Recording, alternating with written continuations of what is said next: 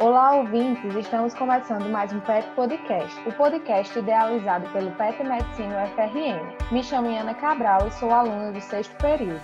Decidir que especialidade seguir ao término do curso médico é uma das decisões mais importantes que nós precisamos tomar durante a vida. Pensando nisso, a série Especialidades Médicas foi idealizada com o intuito de ajudar os acadêmicos mais indecisos nessa fase, ou mesmo reafirmar a escolha dos que já decidiram. Para isso, nossos convidados falarão um pouco sobre suas respectivas áreas de atuação, residência médica e mercado de trabalho.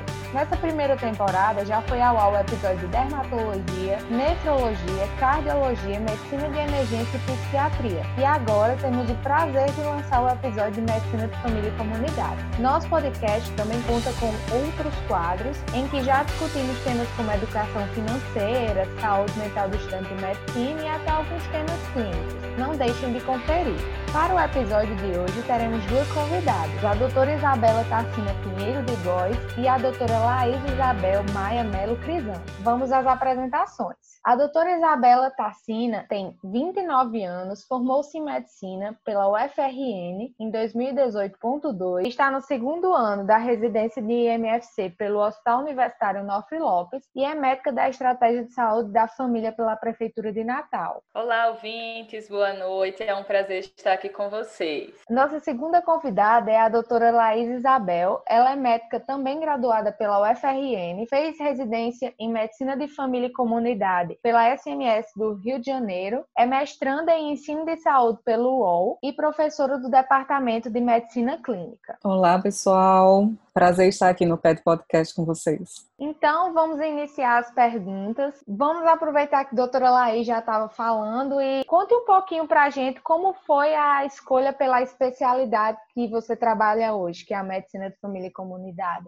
Então, Iana, essa escolha não foi uma escolha muito fácil, não, muito tranquila, não. Na verdade, acho que como muitos médicos de família hoje no Brasil, a gente passa por várias especialidades é, antes de chegar na medicina de família e comunidade. Hoje em dia, talvez até alguns estudantes já pensam sobre isso, já no, no meio da faculdade, ou até mesmo no começo, mas a conclusão que médico de família e comunidade, a gente passa por algumas dúvidas, né? E no meu caso, passei por várias dúvidas e muitas especialidades. Entrei no curso médico pensando em neurocirurgia, passei pela psiquiatria, passei pela urologia, achava que ia fazer alguma área cirúrgica que eu adorava o procedimento, mas quando fui ver que cirurgia levava horas, né, em pé e tudo mais, e eu não gostava de plantões. Então, fui vendo ao longo do curso que algumas áreas me encantavam em relação a algumas competências específicas delas, mas eu não queria ficar fazendo somente aquilo o resto da vida, né? E aí quando percebi no internato que existia a especialidade da medicina de família e comunidade, foi que eu liguei os pontos e percebi, bem, talvez seja aqui. E aí a decisão mesmo foi tomada depois do meu estágio optativo, que a gente realiza durante o internato, quatro semaninhas bem rápido. E aí eu tive uma vivência maravilhosa, que foi um divisor de águas que foi em Florianópolis, que é um dos municípios do Brasil, se não o município mais avançado em relação ao trabalho do médico de família e comunidade na atenção primária. E aí foi que eu vi a amplitude da especialidade, né? E decidi que seria por aí que eu gostaria de me enveredar. Perfeito, doutora Laís. Doutora Isabela, conta um pouquinho para a gente também como foi sua trajetória acadêmica e a decisão pela especialidade. Certo. Bom, em relação a escolher mesmo a medicina de família, foi um pouquinho um ponto fora da curva, acredito, porque logo no meio do curso, assim, eu já tive contato com a especialidade, de ouvir falar mesmo, de me interessar, de buscar conhecer mais, e aí a gente teve a oportunidade de ter o Congresso de Medicina de Família Brasileiro em Natal, e eu fui para esse congresso, e aí eu saí de lá encantada, assim, com os olhos brilhando, dizendo, é a especialidade que eu quero é essa. Ao longo do curso, depois desse momento, assim, princípio de decisão, vamos dizer, eu fui tendo algumas dúvidas, porque você vai passando por outras especialidades, né? Algumas vezes, alguns profissionais esbarram, né, algumas situações para a gente de realidade, assim, ah, mas vai ser difícil, mas não é uma especialidade tão é, valorizada, né, que você vai ter tanto retorno. E aí eu ficava realmente, assim, com dúvidas, com medo, com alguns receios se era isso mesmo que eu ia, né, essa decisão que eu ia tomar tomar mas eu, ao longo do tempo eu fui realmente consolidando porque eu não conseguia decidir por nenhuma outra, a não ser uma especialidade é, que eu conseguisse trabalhar tudo, né? Como médica de família perto já futuramente, terminando a residência, mas em atuação na atenção primária eu vejo as inúmeras possibilidades, né? Que eu já atuo e as inúmeras que eu ainda posso atuar. Então, assim, é algo que realmente é, me chama a atenção e me, me fez e faz ter certeza pela medicina de família. Muito legal. Vamos aproveitar da continuidade. Fale um pouquinho para a gente como é a dinâmica, a rotina da residência. A residência de medicina de família, ela é bem diferente, vamos dizer assim, das outras residências, né? E ela tem uma dinâmica bem específica atualmente na UFRN, né? Bem específica de onde você está fazendo, o local que você está fazendo a residência. Então, assim, Laís vai me ajudar a explicar algumas situações melhores, né? Como ela como coordenadora, né, da residência. Mas eu, assim, falando da minha experiência em si, né? Eu faço, tenho a residência em uma unidade de saúde em que eu passo a maior parte do tempo, né? Nessa unidade e aí no município de Natal. E aí é, consigo ter essa experiência assim bem próxima, né? Do território em relação à estratégia de saúde da família, com a minha equipe de saúde, com esses os outros profissionais, tudo mais. Em relação à, à questão de do aprendizado é, teórico, vamos dizer assim, né? A gente tem as oportunidades de aulas antes presenciais, agora remota, né? Pelo menos uma vez por semana tem essas discussões e uma oportunidade de discutir pelo menos uma vez por semana com um preceptor, né? E aí, é, Laís atualmente está como minha preceptora direta, né? Com a oportunidade dela ir lá na unidade, de eu levar um caso para ela ver, de eu atender junto com ela, da gente realizar algum tipo de procedimento, né? Que ela está orientando a gente a inserção de DIU, por exemplo. Então, a gente tem essa possibilidade, assim, no local em que eu estou, né? Alguns outros locais conseguem ter um preceptor mais vezes por semana, em algumas outras dinâmicas, mas aí vai realmente se adaptando nesse processo né? e, e a gente entende, né? Eu, eu, passo cada vez mais a entender que a residência depende muito do residente. E aí vai para todas as residências, né? Se você é um residente que você tem muita proatividade, quer aprender, quer buscar mais coisas e vai atrás disso, você consegue realmente ter um caminho assim bem amplo, né? A gente tem um número de preceptores bons, pessoas muito boas, muito capacitadas mesmo em medicina de família aqui na UFRN. A gente vai conseguindo absorver um pouquinho de cada preceptor desse, né? Se permitindo assim viver essa realidade então, no geral, a experiência é essa. Eu acho que eu já tive alunos ou pessoas que vieram perguntar assim: o que, que você acha que a residência daqui tem um diferencial, algo específico? Eu sempre digo que é essa questão da proatividade. Eu percebo que os residentes que são que têm essa característica como pessoa de ter uma proatividade conseguem é, aproveitar muito a residência, né? Outras pessoas que já não não são assim, precisa de alguma coisa que empurre mais, puxe mais, tem um pouco mais de dificuldade de lidar com essa dinâmica talvez Laís possa completar mais coisas. Então, é isso mesmo, Bela. É, você falou uma, um ponto que é bem importante, que é essa questão da proatividade, né? Que a residência médica, ela é uma pós-graduação, então ela abrange uma área da educação que é educação voltada para adultos. Né? E, de fato, a proatividade é um fator que conta muito nessa formação, porque você já vem com toda uma bagagem de conhecimento, da graduação, que é um curso longo, um curso denso, com muito conteúdo, e vem para medicina de família e comunidade, que é uma residência de uma especialidade generalista, né, assim como outras especialidades, a pediatria, a GO, a, a geriatria, né, são especialidades mais genéricas que têm uma bagagem de conhecimento muito grande para ser resolvida, entre aspas, né, em pouco tempo. Então, nossa residência é curta, ela tem só dois anos, não temos perspectiva para aumento desse número de anos, né, ao contrário do que aconteceu com a pediatria, com a cirurgia, né, mas realmente é pouco tempo para muita coisa. E aí depende muito do território em que cada um está inserido. Né? A nossa residência aqui no UFRN, ela é voltada boa parte da carga horária para o ensino em serviço na unidade básica de saúde. Tem outras residências pelo Brasil em que os residentes eles rodam tipo dois meses em serviços variados e não ficam necessariamente vinculados a uma unidade básica. Mas aqui a gente entende que é importante o residente ele ser formado junto com o modelo da estratégia saúde da família, que é o modelo prioritário de, de exercício na atenção primária no Brasil, né? não prioritário no sentido de, de ser prioridade em si, né, do nosso governo, mas no sentido de que é o mais prevalente, né? É o que a gente percebe que o médico de família e comunidade atua de forma mais forte, né, de forma mais frequente também. E aí boa parte da carga horária é nesse serviço, mas uma parte da carga horária da carga horária é destacada também para outros rodízios. Então, os residentes eles podem passar por serviços de atenção secundária, terciária. Tínhamos muitos serviços voltados para a parte ambulatorial e enfermagem dentro do próprio Hospital Universitário, Nofre Lopes. Com a questão da pandemia, esses rodízios eles ficaram suspensos. Alguns deles retornam agora. Em contrapartida, a gente teve um rodízio totalmente inovador, que foi um rodízio de medicina interna no hospital de campanha. Então, os residentes conseguiram passar por esse tempo também no hospital de campanha e aproveitar para desenvolver algumas competências relacionadas à clínica médica, né, e do paciente internado, né, em um ambiente bem diferente do que a gente costuma encarar na unidade básica de saúde. E quanto aos caminhos possíveis após o período de residência da especialidade, o que é que vocês têm a me falar? Bem, vou começar falando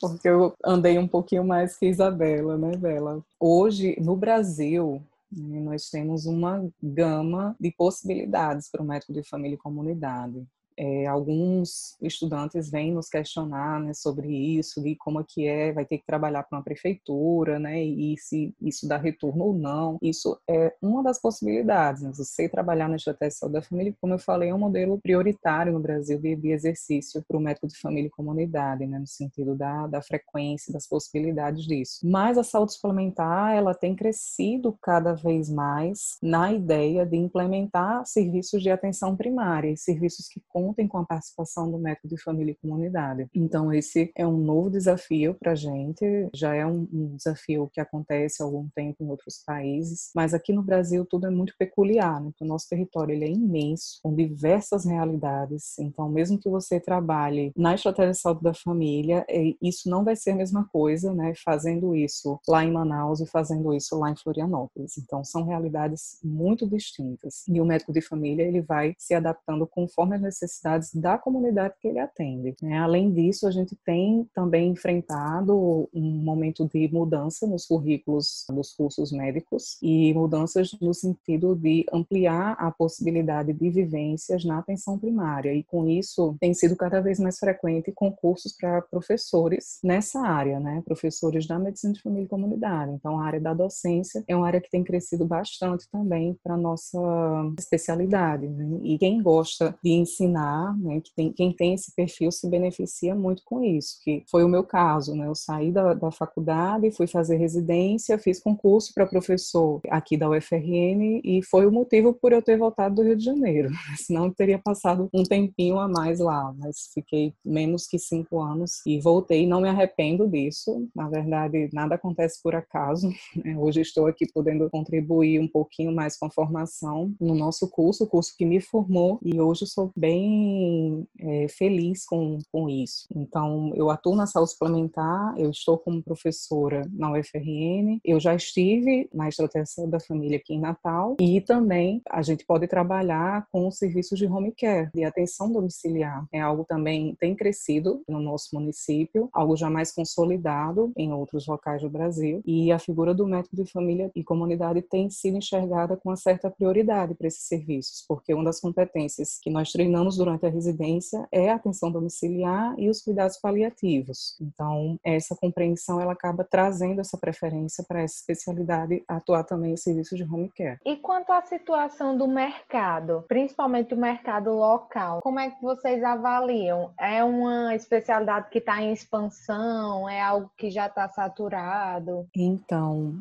observando aqui a realidade no nosso estado, eu percebo que ainda tem bastante campo para ser preenchido. Aqui em Natal, especificamente, nós não costumamos ter concurso para médico do município. Teve um recente, em 2018, que até a Isabela participou. Acho muito difícil que tenhamos concurso tão cedo, mas existe um formato de contratação que é um formato um tanto precário para nossa realidade, mas ele existe, precisa ser falado que é o da cooperativa médica. Então, hoje aqui, para se trabalhar nesta tese de saúde da família, em Natal, acaba que os médicos eles se cooperam e, independente de ser médico de família ou não, acaba trabalhando nesta tese de saúde da família. Isso acaba sendo um tanto desafiador para quem vai trabalhar nesse cenário sem as competências devidas. Algumas pessoas pensam que para trabalhar na atenção primária basta estar com CRM. Aqui no Brasil, infelizmente, isso é uma realidade que acontece. Mas se formos conversar com alguns colegas nossos que estão fazendo isso no interior, mesmo aqui na capital, a gente vai perceber que existe uma série de dificuldades justamente porque não foram desenvolvidas as competências devidas para se trabalhar nesse cenário, mesmo o currículo médico estando bem voltado para atuação em cenários da atenção primária. Então, é muito desafiador trabalhar nesses serviços. Em relação à saúde suplementar, como falei, é algo crescente. Então, hoje eu trabalho para uma operadora de saúde, plano de saúde, que tem tido dificuldades para selecionar médicos de família para trabalhar nesse cenário. Então, eles abrem processos seletivos o tempo todo e não conseguem preencher essas vagas. Então, estamos abertos à contratação o tempo inteiro.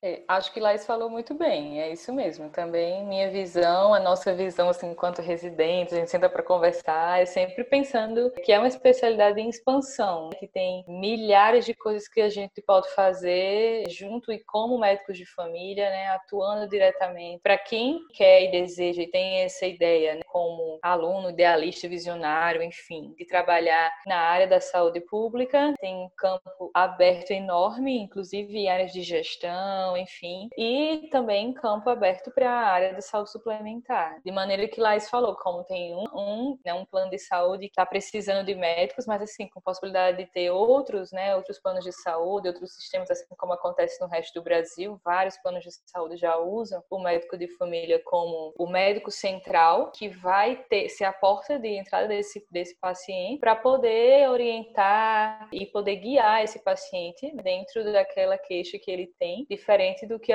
ocorre hoje, que as pessoas escolhem assim as diversas especialidades que querem ir isso para o plano de saúde. Possível que tem muito mais custos, é muito mais complicado gerir essa situação, coisa que o médico de família consegue gerir muito bem. Então, realmente, é, em expansão, a especialidade tem muito. Legal. Uma pergunta mais descontraída. Vocês acham que tem um perfil para o médico de família e comunidade? Vai, Bela.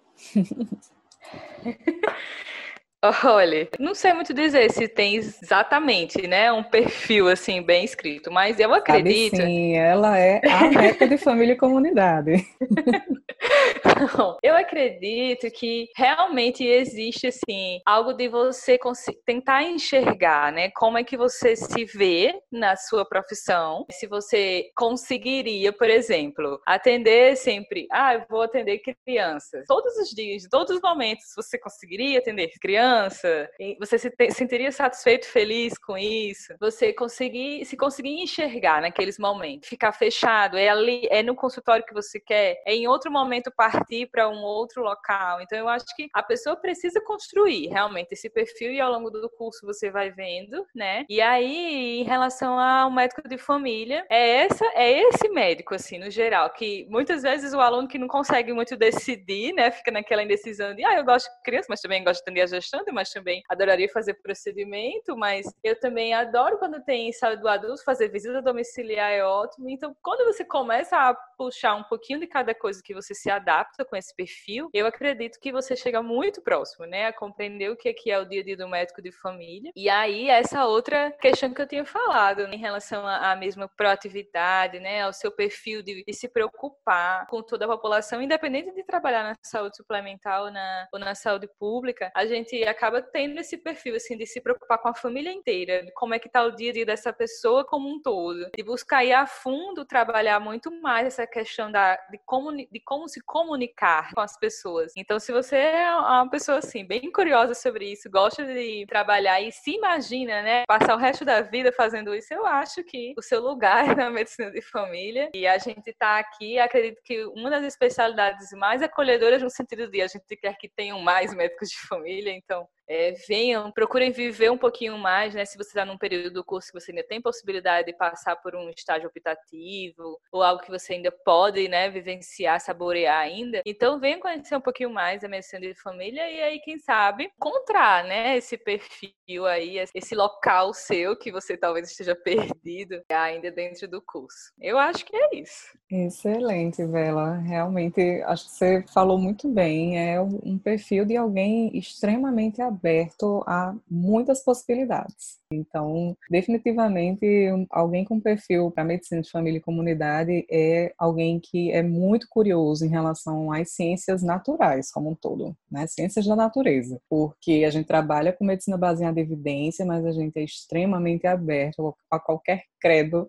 a qualquer conhecimento que traga benefício para o paciente. Então, há muita versatilidade no exercício da medicina de família e comunidade. Eu lembro bem, você falou aí da questão do estágio optativo, né? E como foi esse divisor de águas para mim, eu achei incrível o médico de família lá na unidade em Florianópolis de repente se levantar e dizer: "Não, vamos ali fazer um lanchinho, daqui a pouco vai ter um procedimento para fazer a retirada de um cisto sebáceo". Nossa, mas assim, no meio da manhã, durante os atendimentos, ele vai vai fazer um procedimento. Aí beleza, fez o procedimento. Aí voltou um paciente com diabetes e não tinha feito a fundoscopia, já fazia assim cinco anos. E aí, ah, vamos analisar essa retina desse paciente. Ele puxou o smartphone dele, acoplou o oftalmoscópio, abriu um aplicativo lá que eu nunca vi na minha vida e fez um exame de fundo de olho, assim, direto, que a gente sabe que pode ajudar a visualizar muita coisa e fazer uma triagem interessante desses pacientes que podem ter retinopatia ou não. E, caramba, isso é possível também? Como assim? E aí vi o quão dinâmica era a rotina para a medicina de família e comunidade. Então, de fato, se alguém pensa em ter uma rotina dinâmica, né, em que você não fique sentado só atendendo gestantes o dia todo,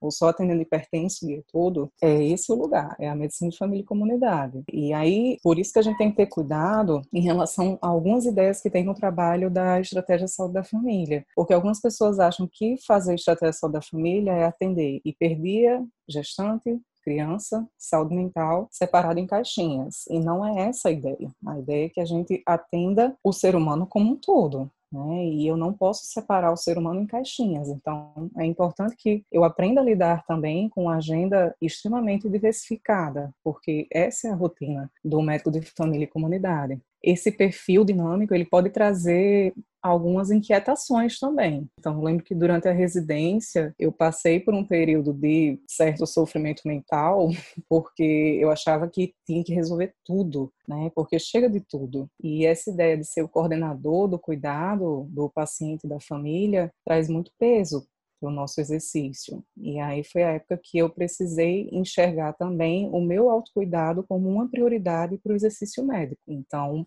também é importante para o perfil na medicina de família e comunidade alguém que esteja aberto ao autocuidado, porque a gente acaba lidando com muitas realidades, com problemas mais diversos possíveis, questões sociais extremamente complexas, e isso nos convida a olhar para dentro e ver também que questões a gente precisa resolver antes de promover ou oferecer cuidado para as pessoas e suas famílias. Certo, muito legal, gente, esse, essa discussão que vocês levantaram. A última pergunta que eu gostaria não sei se é o caso da medicina de família e comunidade, mas em muitas especialidades acaba tendo um questionamento sobre a delimitação do campo de ação, que outras especialidades ou até profissionais não médicos acabam interferindo né, em processos ou procedimentos que seriam inerentes dessa especialidade. Como vocês avaliam isso na medicina de família e comunidade? Ela quer falar um pouquinho sobre isso? Olha, sinceramente, eu, eu fiquei refletindo sobre essa pergunta desde que me foi enviada e eu fico pensando nisso de outras especialidades interferirem, outras situações. Eu acho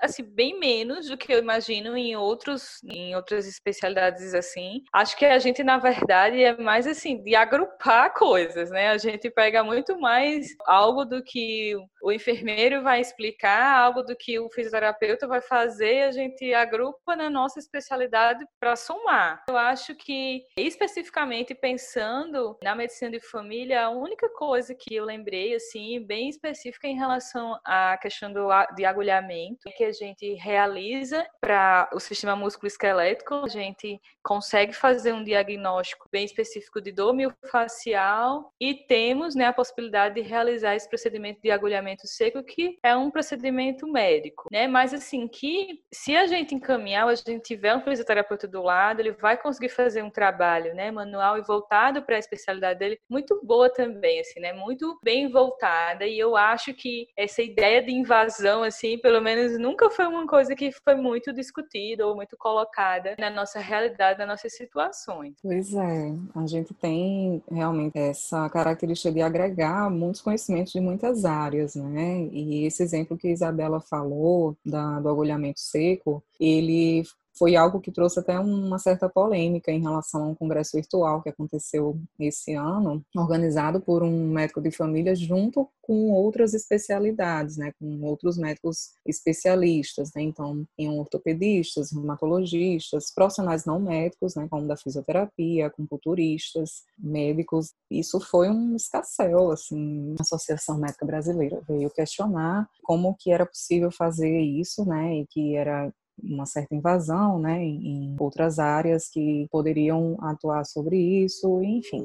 Durante a, a formação na medicina de família e comunidade, a gente acaba percebendo que existem questões do ato médico que são extremamente fundamentais para a nossa prática e para o respeito né, e o cuidado devido ao paciente, e tem outras questões que acabam entrando muito mais é, no assunto da proteção de mercado, da reserva de mercado, do que mesmo a preocupação com o bem-estar do paciente, o interesse em resolver de fato o problema que se apresenta e o estímulo para se desenvolver aquele conhecimento de forma segura. Então, eu acredito que hoje não temos tanta interferência de outras áreas, nem recebemos interferência de, de outras áreas, porque ter interesse em fazer medicina de família e comunidade, infelizmente, ainda é algo um tanto raro, muitas delas, né? A gente está fazendo condutas do GO, fazendo condutas da psiquiatria, porque, na verdade, o paciente que se apresenta na nossa frente com aquele problema que é frequente, é, eu preciso aprender a resolvê-lo. E muitas vezes eu vou me respaldar nos mesmos conhecimentos baseados em evidência que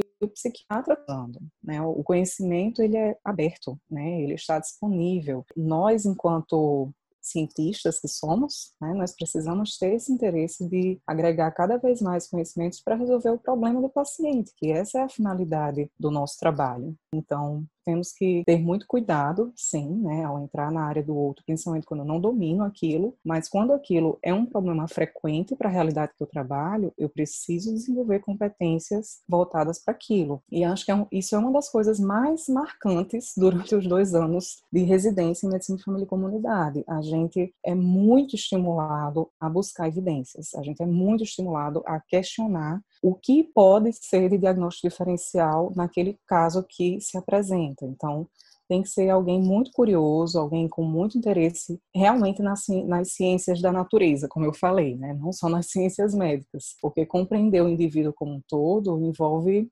diversos conhecimentos. E aí eu preciso estar aberto a isso. Certo, gente. Então eu queria agradecer de coração a disponibilidade de vocês e eu queria pedir para que vocês deixassem uma mensagem final e alguma dica aí para os futuros residentes. Tá. Eu quero agradecer muito, né, esse convite, a participação nesse podcast. Eu achei muito legal a iniciativa do PET Medicina em fazer isso. Eu acho que para os estudantes é um ganho enorme, né, você ter esse conhecimento e ficar em contato né, com todos esses profissionais, essas especialidades. Eu acredito que a gente né, tem muito a contribuir com todos os estudantes que ficarem em dúvida. Eu acho que fica aí a possibilidade de contato, a possibilidade de tirar dúvidas, de ter né, vivências e experiências. E acredito que, como dica, o que eu diria para vocês é o que eu sempre digo para todos que vêm me, me perguntar: é vivam de mente aberta o curso até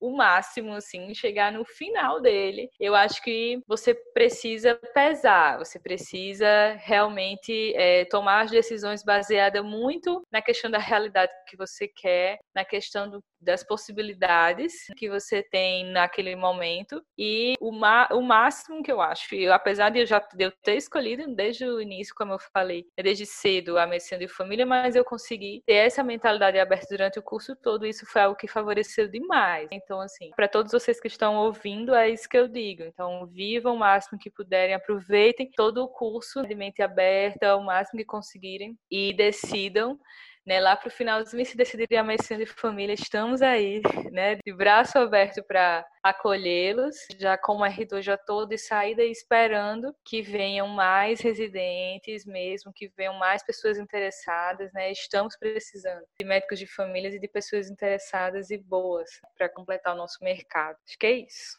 Isso mesmo, dela. Essa mensagem de não se especializar precocemente, acho que ela é fundamental. Assim, eu já, já conversei sobre isso em algumas outras discussões com outros professores, inclusive, e alguns deles não concordaram sobre isso, que acham que, enfim, cada um tem sua escolha, às vezes já mais guiada desde o começo, mas de fato é, nós somos muito imaturos ao entrar no curso. E a gente vai se percebendo cada vez mais quem a gente realmente é e o que, que a gente realmente deseja deseja ao longo do curso e no final existem diversas possibilidades. Então, não se especializar precocemente é uma dica bem importante para poder viver o curso médico, que é um curso denso, um curso longo, né, de forma mais até mais leve para poder aproveitar o máximo de competências que possam ser desenvolvidas. No mais, agradecer mesmo a oportunidade, acho que realmente é uma iniciativa fantástica. Se tivesse algo do tipo durante a minha época da graduação, discutindo sobre as especialidades e essas nuances, né, essas vivências de quem já está nela, isso teria me poupado alguns neurônios na hora de escolher a especialidade. E é muito bom poder contar com, com iniciativas assim tão pertinentes durante o curso, né, de estudantes para estudantes. Vocês sabem o que mais incomoda, né, o que pode vir a calhar melhor durante a formação e é muito importante poder participar desses momentos junto com vocês e contribuir de alguma forma para reduzir essas angústias em relação à escolha da especialidade, que é uma angústia desde que a gente passa para entrar na medicina, né? Assim que a gente entra, a gente já é questionado, vai fazer o quê depois? E aí é uma pergunta que a gente passa também na medicina de família, né, Bela? As pessoas perguntam para a gente, mas e depois? Você vai fazer o quê? Eu disse, bem, eu vou ser médica de família, mas e depois? Você vai fazer ginecologia? Não, vou ser médica de família. então, Exato. é, é bem assim. Existem opções de R3, né? A gente não falou, mas existem opções assim também. A geriatria hoje, ela já considera né, a formação em medicina de família como uma formação prévia para entrar na geriatria, não, não só a clínica médica, né? mas existem R3 também em cuidados paliativos, em cuidado das populações ribeirinhas também, tem, tem esse R3 aqui no Brasil. Fora, acho que tem saúde global, né? Que Sim. eu lembro que veio até um R3 disso para cá. Bem isso, interessante isso. mesmo. Então, tem possibilidades né, de, de subespecialização, mas de fato o médico de família é o médico que lida com tudo e com, não é com tudo um pouco, de tudo um tudo. A gente brinca sobre isso também na residência. É uma especialidade que lida muito com as incertezas. Então é o especialista que, que está para lidar com isso e para lidar com tudo mesmo. Então, quero agradecer aos nossos ouvintes, peço que deixem feedback sobre o episódio, compartilhem com os colegas e deixem sugestões de temas para os próximos episódios. Obrigada!